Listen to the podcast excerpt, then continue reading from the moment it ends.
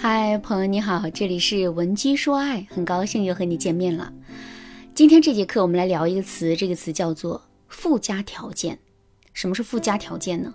你去一家专卖店买衣服，挑来挑去，看上了一条黑色的裙子，砍完价之后，你刚打算付款，这个时候专卖店的导购员跟你说：“你好，女士，如果你想买这条裙子的话，就必须要附带买另外一条牛仔裤。”听到这句话之后，你的心里会舒服吗？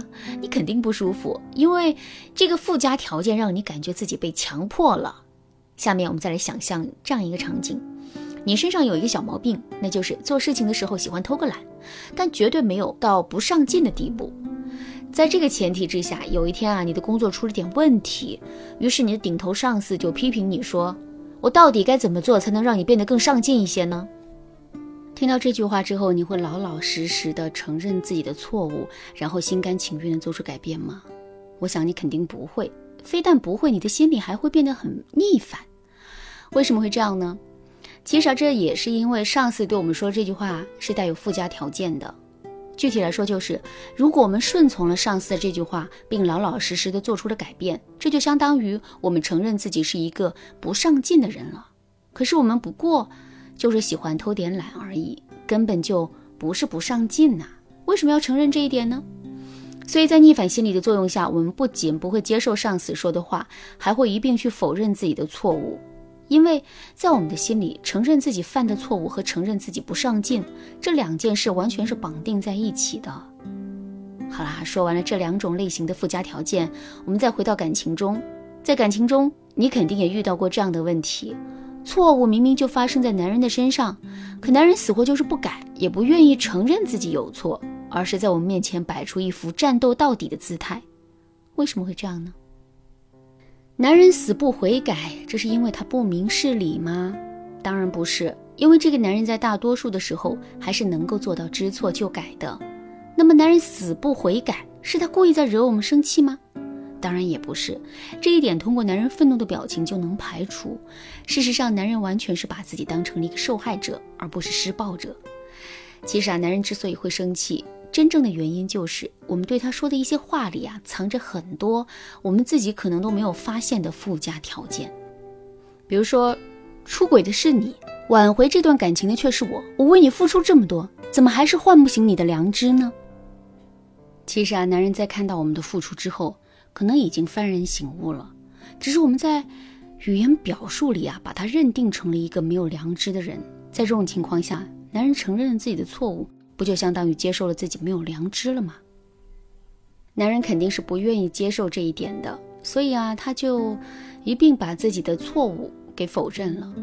再比如，我们很喜欢给自己买一些名贵的化妆品，可家里的经济条件有限，男人为此承担的压力非常大。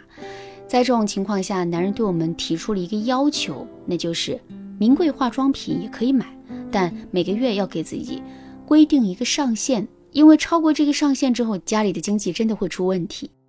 听到这个要求之后，你的心里其实是接受的，但你不喜欢被男人限制的感觉，于是你就对男人说：“我可以听你的，但你在情人节给我买的礼物不能再低于一千块了。”听到这句话之后，男人的内心会是一种什么样的感受呢？首先，我们提出的男人在情人节给我们买的礼物不能低于一千块的要求，男人未必是不愿意接受的，可是我们的这个要求偏偏是作为一个附加条件出现的。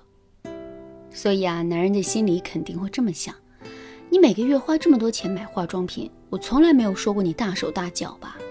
现在我们的经济压力实在是太大了。我才会给你一些限制的。如果你很明事理的话，你就应该知道，这就是你应该做的事。可实际上呢，你却借此给我提要求，你怎么就这么心安理得呢？有了这样的认知之后，男人自然就不会老老实实的答应我们的要求了。